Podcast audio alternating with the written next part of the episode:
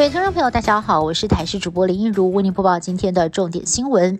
又发生了枪击案件，在昨天上午，新竹市南寮地区惊传枪响，一名戴姓男子刚载小孩去上课，没想到返家的时候就遭到了一名黑衣男连开十枪，身上总共中了六枪，大部分集中在腹部跟腿部。警消获报赶到现场处理，还好戴姓男子送医之后没有生命危险。有人外传是帮派因为柬埔寨诈骗案而发生了搏火，但警方认为是单纯。的个人纠纷，不过凶嫌预谋犯案，事后还放火烧了车子灭证。选举期间发生重大刑案，警方承受治安亮红灯的压力，全力追查。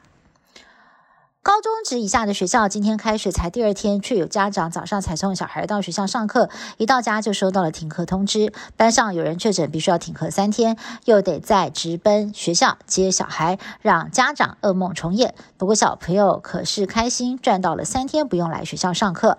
统计彰化县两天就停课四十九班，台中市更是多达两百一十四班。校方强调，师生都已经熟悉线上上课的模式，不会影响到受教权。B. 一点五疫情来势汹汹，今天再度新增了三点四万例确诊，其中新北更是冲破了七千例。不过，专家对于疫情规模看法不一，有工位专家分析，这波疫情加上黑数，到年底恐怕会让五六百万人确诊。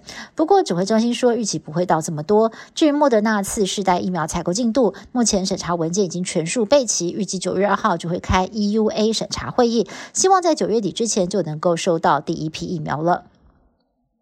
超级台风轩岚诺三十一号逼近冲绳，当地一早迎来了狂风大雨。日本气象厅已经对冲绳的南东大村还有北东大村发出了四级警戒，要求全员到安全的地方避难。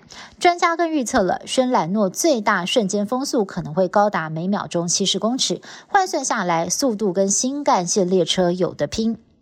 冲绳的居民严阵以待，防台用品超抢手，食物更是早早就被抢购一空。进入九月，国人出国旅游更简便。亚洲各国进一步放宽了防疫管制。新加坡八月二十九号已经取消室内戴口罩的规定，未完整接种新冠疫苗的旅客入境也不用强制隔离。南韩则是从九月三号开始入境不用缴交 PCR 阴性报告，台湾旅客免签入境也延到十月底。日本从九月七号开始，入境管制人数从两万人增加到五万人，打满三剂疫苗的旅客也不用再缴交入境前七十二小时 P。PCR 阴性证明，观光客必须要用团体的方式入境，但是放宽，现在不需要导游随行了。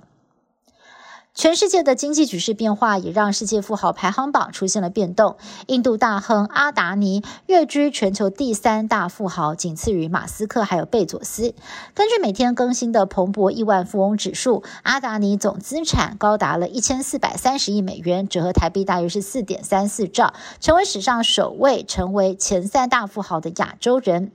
阿达尼白手起家，大学辍学，靠着经营港口业务还有大宗商品贸易发迹。后来建立了阿达尼集团，业务涵盖范围包括了采矿、机场经营跟能源。股价近一年来大涨，光是今年为止，阿达尼的资产就已经膨胀了六百一十亿美元。以上新闻是由台视新闻部制作，感谢您的收听。更多新闻内容，请您持续锁定台视各界新闻以及台视新闻 YouTube 频道。